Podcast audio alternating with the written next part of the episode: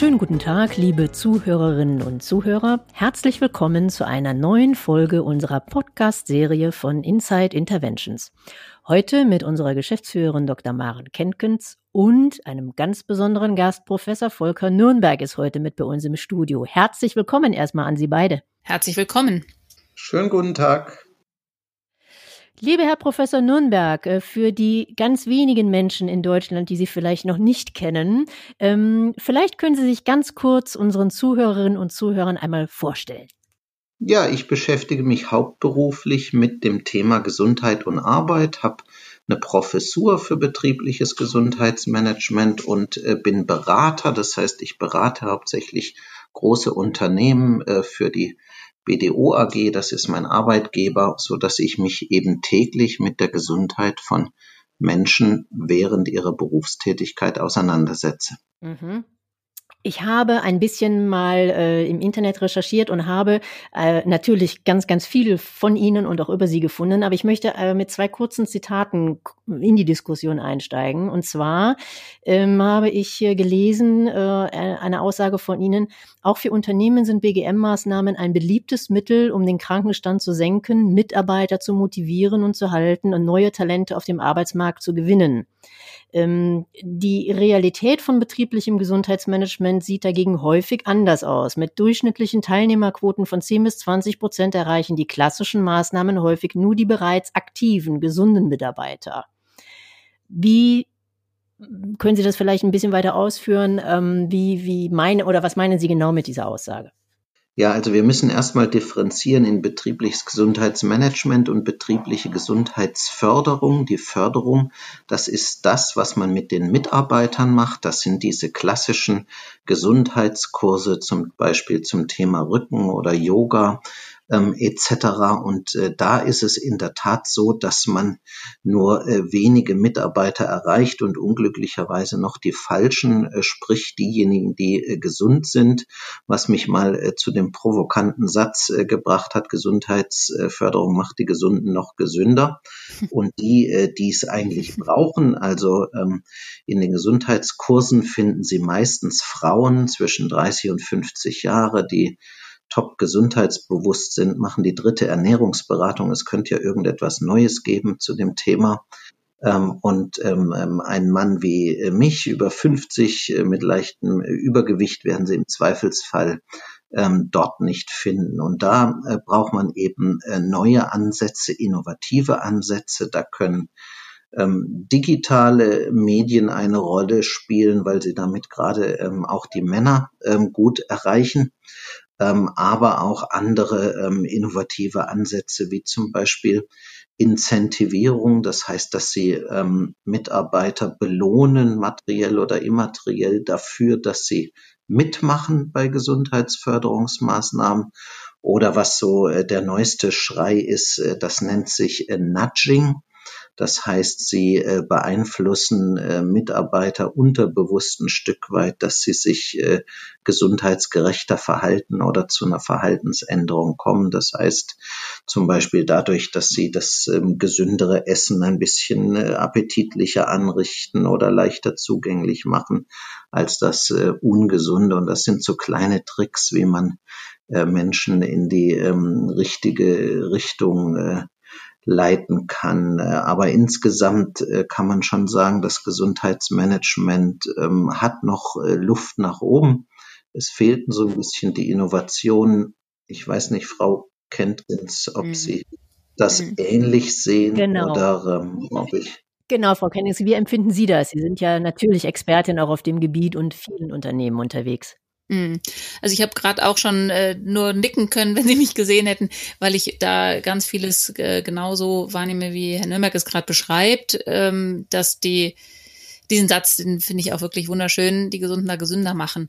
Ähm, das trifft zu und gleichzeitig habe ich eben schon die Frage so im Kopf gehabt, wir haben ja nun mit dem ERP oder einer äh, Sprechstunde psychologische Gesundheit, die wir in Unternehmen anbieten, ähm, erreichen wir durchaus auch die, die offen sind für Beratung, die offen sind für, ich gehe mal zu einem Psychologen und lass mich da unterstützen.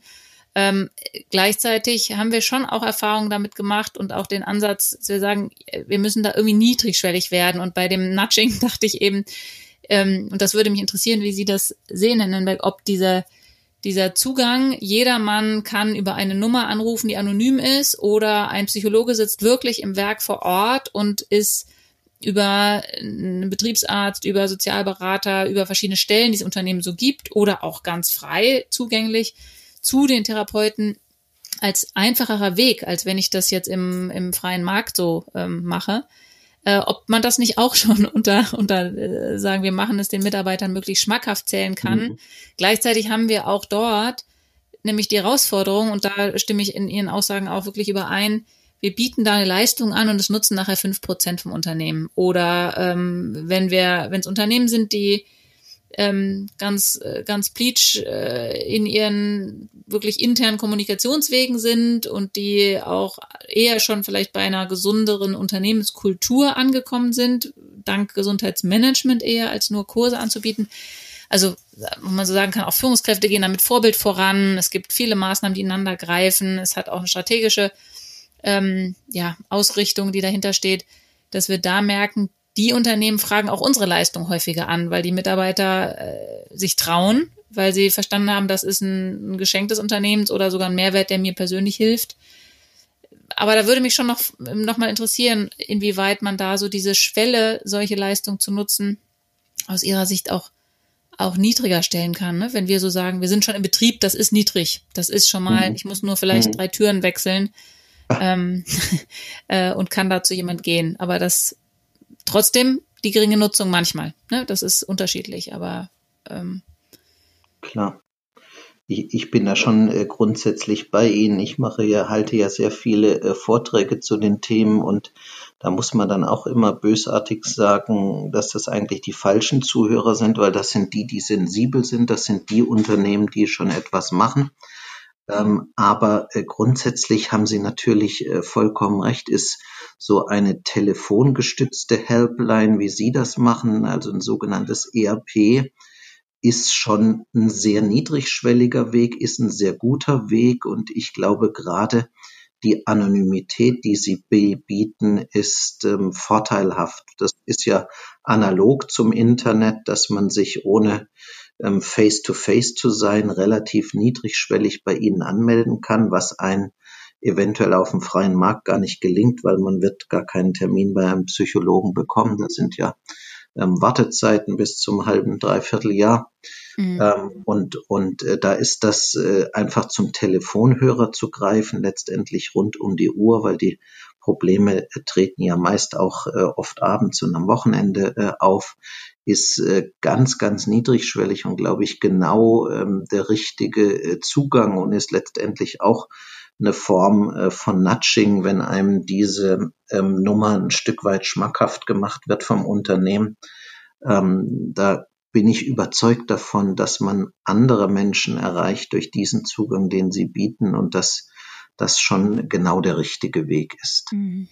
Und gleichzeitig, wenn wir mit äh, Therapeuten wirklich in Betrieben sitzen, was wir auch haben, dachte ich jetzt gerade auch, so wie, wie erreicht man die Zielgruppen, die sonst nicht so kommen, ähm, da ist auffällig, dass wir da gerade Männer und auch gerade in Produktionsbetrieben Männer erreichen, die dann doch mal schneller dort auch zum, zum Psychologen gehen, was sie sonst nicht tun würden, mit Sicherheit nicht. So ist auch unsere Erfahrung. Ja.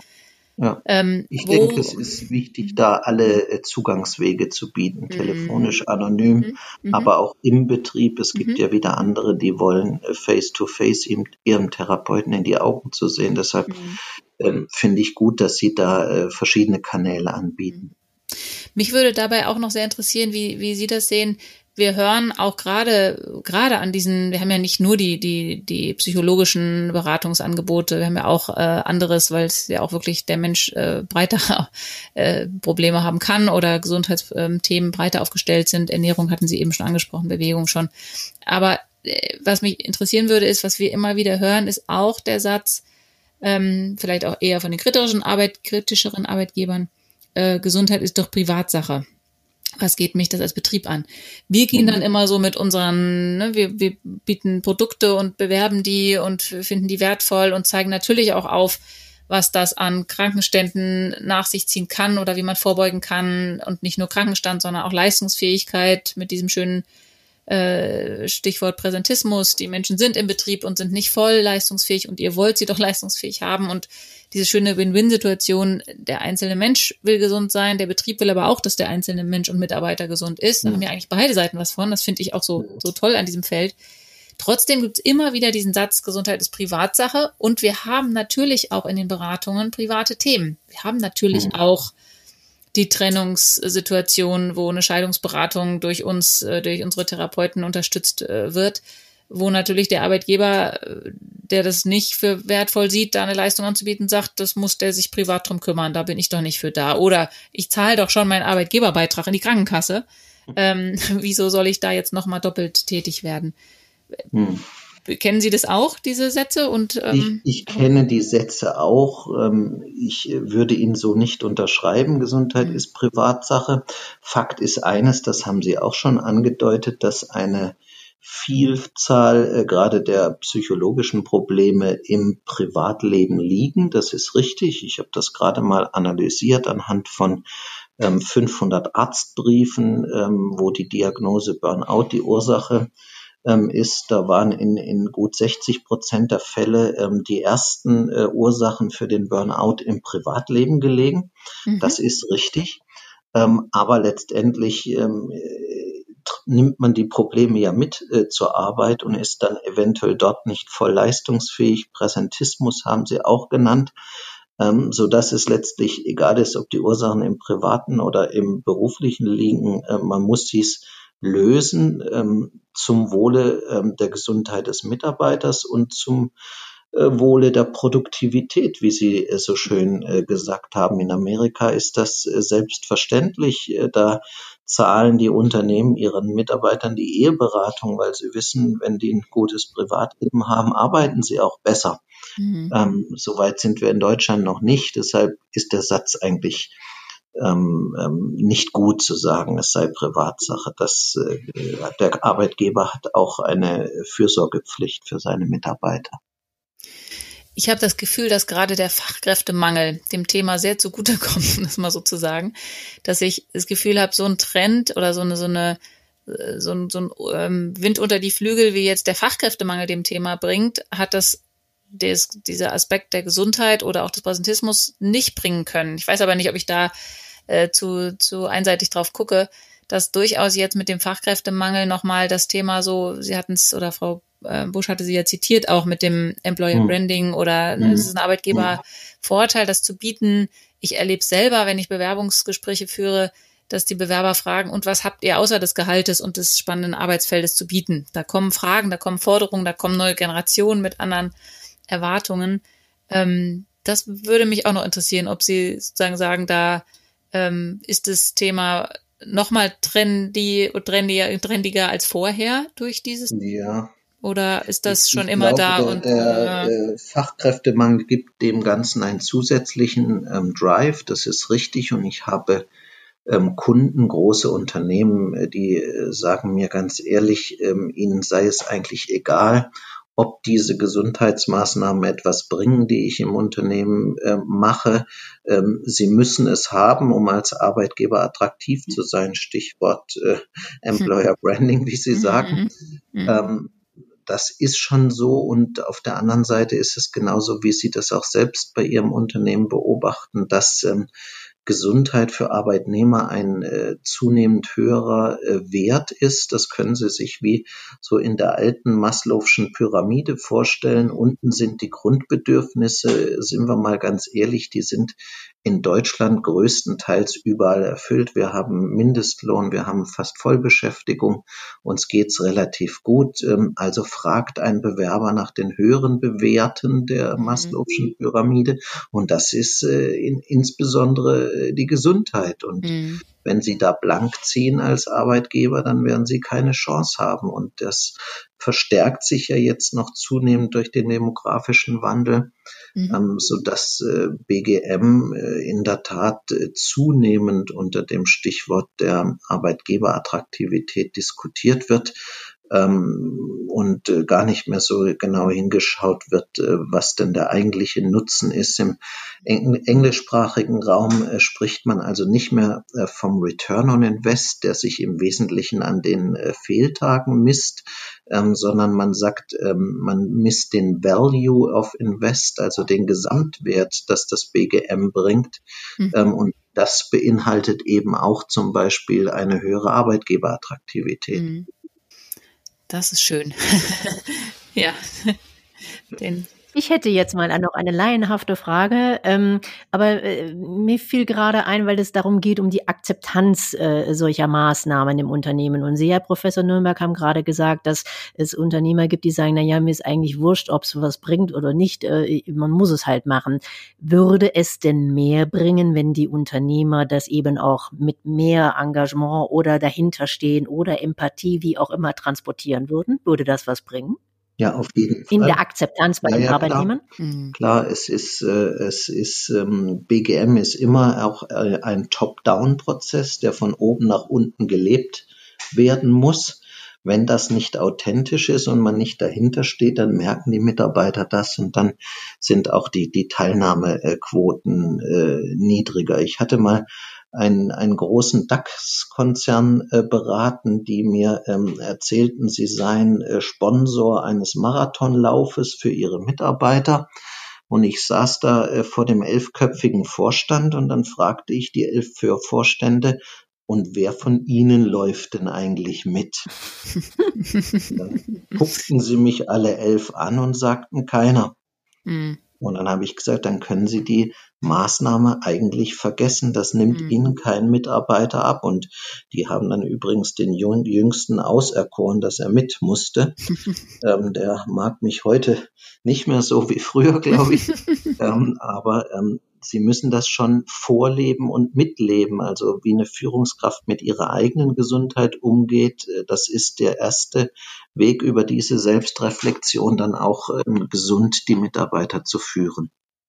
Das ist übrigens auch bei uns ganz deutlich zu sehen, die Unternehmen, wo in oberen Etagen äh, in irgendeinem der Themen, die wir beraten, eine eigene Betroffenheit da ist. Das ist sofort ein anderer Drive und ein anderer äh, ja, Rückenwind, den dann das, äh, die Projekte, die wir dort machen, haben. Das ist eindeutig. Jetzt habe ich noch mal, hm, ihr habt noch mal gerade einen Einschub. Ähm, haben Sie beide Unterschiede festgestellt in Unternehmen mit männlichen und weiblichen CEOs? das kann ich so pauschal jetzt nicht, nicht nee. sagen. Nee, ich auch nicht. Ich hätte jetzt mhm. sofort gesagt, einfach Betroffenheit äh, ist da ein Unterschied, aber das ist mhm. ja völlig geschlechtsunabhängig. Mhm. Ähm, und ich hätte auch gesagt, ich habe leider zu wenig Unternehmen mit weiblichen CEOs. Mir fehlt die empirische Datenbasis. genau. ja, also das äh, äh, fiel mir nämlich jetzt gerade mhm. noch ein. Das könnte ja auch mal interessant sein, wie sich das darstellt.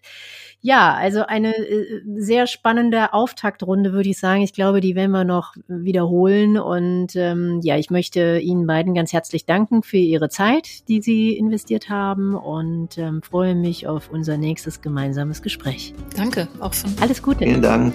Danke. Tschüss. Ciao. Ciao.